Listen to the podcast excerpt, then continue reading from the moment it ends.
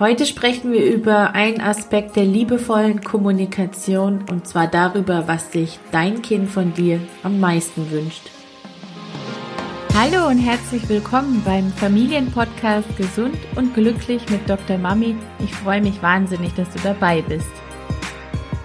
Mein Name ist Desiree Ratter, ich bin dreifache Mutter und Kinderärztin. Ich helfe Müttern dabei, ihren Kindern eine glückliche und gesunde Kindheit zu schenken ohne dabei selbst auf der Strecke zu bleiben.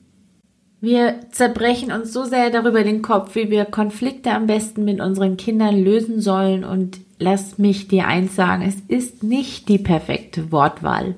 Mach dich bitte nicht verrückt mit den richtigen Worten, den richtigen Satzbau, den ständigen Ich-Botschaften und Verneinungen und was man sonst alles noch bedenken muss, wenn man wirklich eine gut kommunizierende Mama sein will. Ähm, das ist natürlich alles wichtig, aber das, worauf es wirklich ankommt, ist nicht das Sprechen, sondern das Zuhören. Was Kinder wirklich brauchen, ist jemand, der ihnen zuhört. Und wenn wir unseren Kindern wirklich zuhören, dann haben sie das Gefühl, dass sie es wert sind, dass man sich die Zeit für sie nimmt. Es gibt ihnen das Gefühl, willkommen zu sein. Es gibt ihnen das Gefühl, dass das, was sie sagen, wichtig ist, dass ihre Stimme zählt, dass sie als Menschen wertvoll und liebenswert sind, dass sie gesehen werden, dass sie geliebt und verstanden werden, alleine im Zuhören. Tatsächlich kann man wahrscheinlich mit so viel Reden sogar mehr Schaden anrichten, als man es tut, wenn man einfach nur zuhört. Also viel wichtiger als das, was wir sagen, ist die Art und Weise, in der wir zuhören. Wirklich zuhören können wir nur dann, tada, wenn wir präsent sind. Ständiges Reden und Ratschläge geben. Das ist ein Tunsmodus. Wir haben dauernd das Gefühl, wir müssen was tun, was leisten, was korrigieren. Aber präsent zu sein und zuzuhören, das heißt wirklich in Verbindung zu sein, das ist der Seinsmodus. Und wir sind viel zu oft unpräsent. Wir sind viel zu oft im Tunsmodus. Deswegen antworten wir aber häufig auch nicht auf das, was das tiefliegende Bedürfnis ist, das sie uns eigentlich indirekt mitgeteilt haben.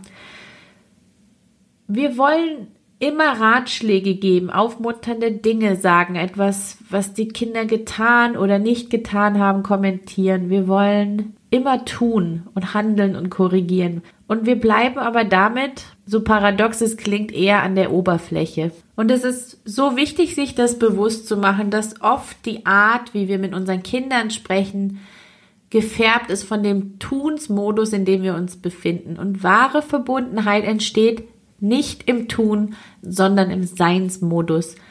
Verbundenheit ist das Ergebnis von Präsenz, weil nur Präsenz, das im gegenwärtigen Moment anwesend zu sein, ermöglicht uns das, was sowieso da ist, nämlich diese Verbundenheit auch wahrzunehmen.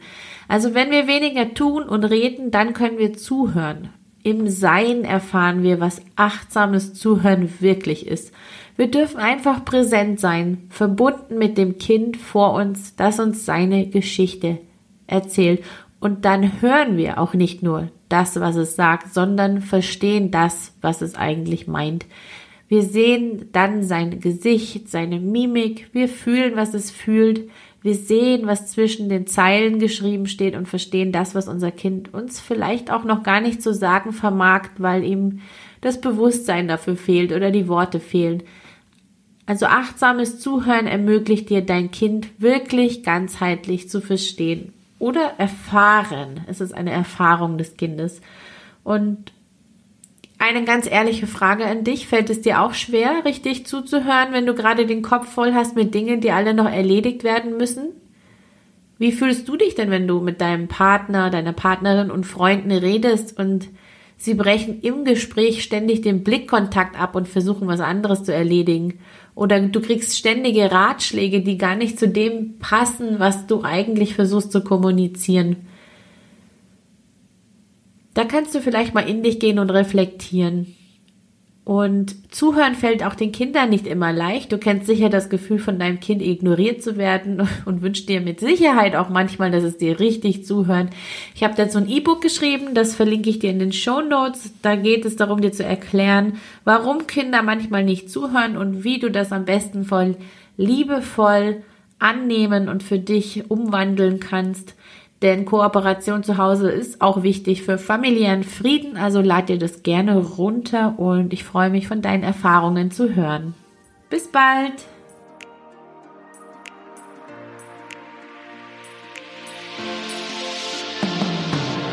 So, das war's für heute beim Familienpodcast Gesund und Glücklich mit Dr. Mami und ich freue mich auf das nächste Mal. Ciao!